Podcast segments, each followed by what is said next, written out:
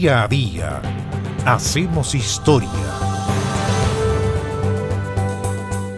Voy a ofrecerles ahora una canción que se llama Si dice sí.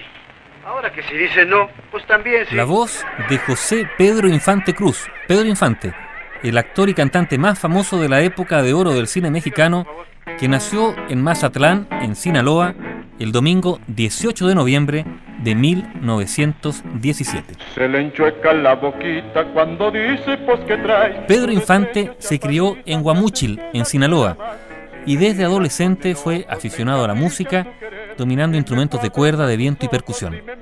También estudió guitarra y técnica de canto. Era un hombre preparado. Su esposa, María Luisa León, fue quien lo convenció para que se mudaran a Ciudad de México. Estaban recién casados. Y entonces anduvo tres años cantando en restaurantes hasta que consiguió su primer contrato para cantar en la radio. Le pagaban 12 pesos 50 por cada programa de radio. Hagamos la relación porque en la cumbre de su carrera cobraba 5 mil pesos por una presentación. Las primeras grabaciones que realizó Pedro Infante fueron Guajirita, Te estoy queriendo, El Durazno y Soldado Raso. En total, a lo largo de su carrera, grabó 322 canciones. Su inclusión en el cine fue algo difícil. ¿Por qué? Porque era en primer lugar torpe de movimientos y además muy tímido. Incluso en aquella época tuvo que aprender a leer y a escribir para poder actuar.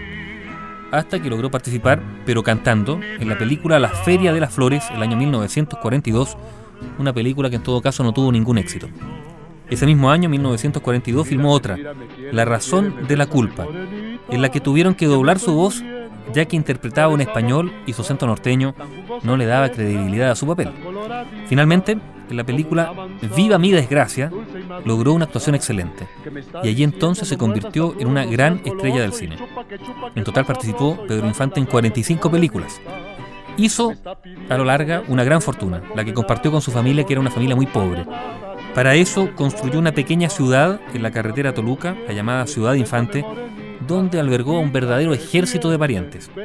Sus gastos eran exorbitantes, firmando en los años 50 cerca de 50 cheques al mes para sus familiares y también para sus gastos personales. Era muy, muy generoso. Su gran debilidad entonces fue aprender a volar. Tuvo su propio avión en 1951 y seis años después ya tenía una compañía de aviación con 12 aparatos.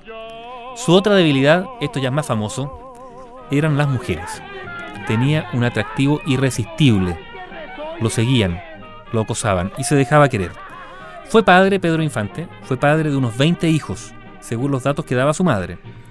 Se casó con Irma Dorantes, pero ese matrimonio fue anulado porque aún estaba casado con su primera mujer. Pedro entonces decidió viajar y negociar con María Luisa el divorcio.